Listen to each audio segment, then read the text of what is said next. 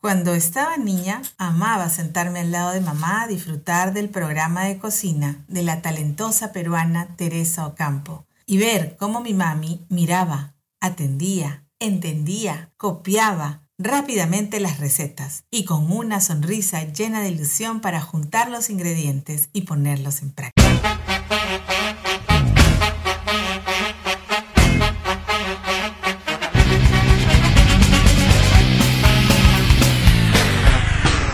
Un cuarto para las cinco. Décadas. Han pasado ya muchos años de esos días de disfrute.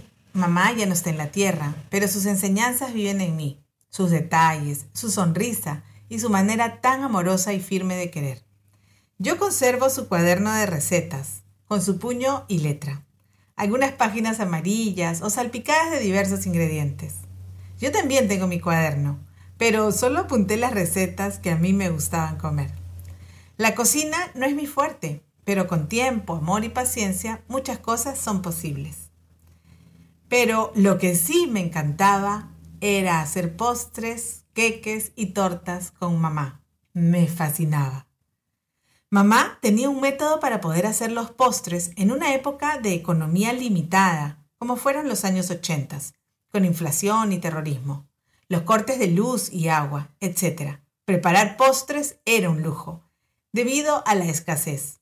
Qué increíble haber sobrevivido al gobierno de García y al COVID. Ella era muy buena administradora de recursos y el dinero que mi papá lo ganaba diariamente era organizado para todo por ella, una capa. Así que el dinero de la comida que ella había destinado a la compra de ingredientes iba primero comprando los que podían durar, como la harina, el polvo de hornear, la fragante y deliciosa vainilla, hasta que la probé un día, ¿eh? es amarga. Luego, la margarina, que para toda preparación tiene que estar a temperatura ambiente. La leche y por último los huevos. Con este sistema, ella iba con paciencia listando todos sus ingredientes para el gran día. Ella compró con sus ahorros una batidora de mano Sambin en la feria del hogar Ah, tenemos que hacer un podcast de la Feria del Hogar. Un podcast especial. Bueno, continúo. Llegaba el gran día. Ese día la cocina terminaba temprano con el almuerzo, todo limpio para poder empezar. Yo entusiasmadísima, arrodillada en el banco de madera, atenta a cada movimiento y escuchando cada palabra para no perder ningún tip.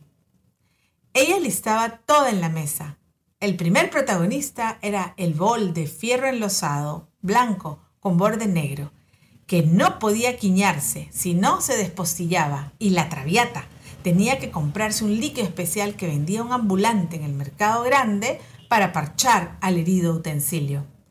Luego la espátula, yo le llamaba la miserable. Ahora les explico por qué. Ella tenía dos tazones de aluminio y un cernidor grande. Eran exclusivos para cernir la harina pobre del que los usara para otro motivo, a la horca. La harina siempre, siempre, siempre se cernía tres veces. Ese era mi rol. Yo era la cernidora oficial. Con golpecitos hacía descender el polvo blanco, ese blanco natural del trigo molido en molino. El olor que desprende la harina cruda es un deleite a mis sentidos. Amaba y amo cernir la harina. Pero la exclusividad terminaba cuando la receta indicaba cernir los ingredientes secos. Ahí perdía porque el polvo de hornear, que en esos tiempos le llamábamos royal, le ganaba en blancura. Este es un blanco óptico, así le decimos los diseñadores. Bueno, continuamos. Los huevos a temperatura ambiente.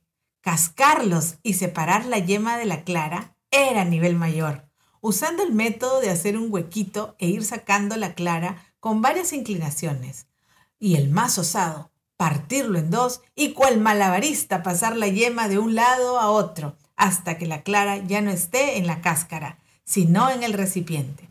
Todas listas esperando para ser batidas a la velocidad del meteoro para que estén a punto nieve. Lo más delicioso era comer la masa cruda del tazón y las cuchillas del batidor. Por eso yo le llamaba miserable a la espátula, porque no dejaba rastro alguno de la masa. porque a mí más me gusta el queque crudo que cocido. En mantequillar y enharinar el molde para desmoldar el queque con facilidad. Hornear a 350 grados por 45 larguísimos minutos. La angustia era mayor cuando ese bizcocho se convertía en torta, porque había que esperar mucho tiempo para que sea partido luego de las tradicionales notas del Happy Birthday. Retomando la receta, el queque era cortado de manera horizontal en tres partes, rociado con pisco, rellenado con crema pastelera y bañado con merengue italiano, decorado con fresas bien lavaditas y escurridas. Hojas del arbusto de la cucarda que donaba sus mejores detalles para contrastar el rojo de mi fruta favorita. Las velas se ponían en el pastel y como personaje principal iba al centro de la mesa. Podía faltar todo, menos la torta hecha por mamá. Ahora que el tiempo ha pasado, me gusta ir comprando los ingredientes de a pocos para preparar los postres. Ya con mi deseo ecológico trato de usar los plátanos que nadie quiso, las manzanas maduras, el yogur a punto de vencer y hacer quequitos para mis hijos.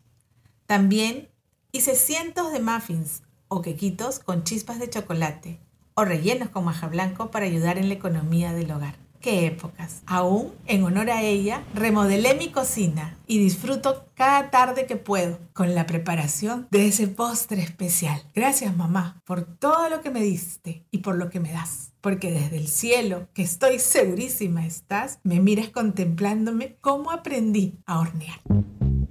Un cuarto para las cinco. Décadas.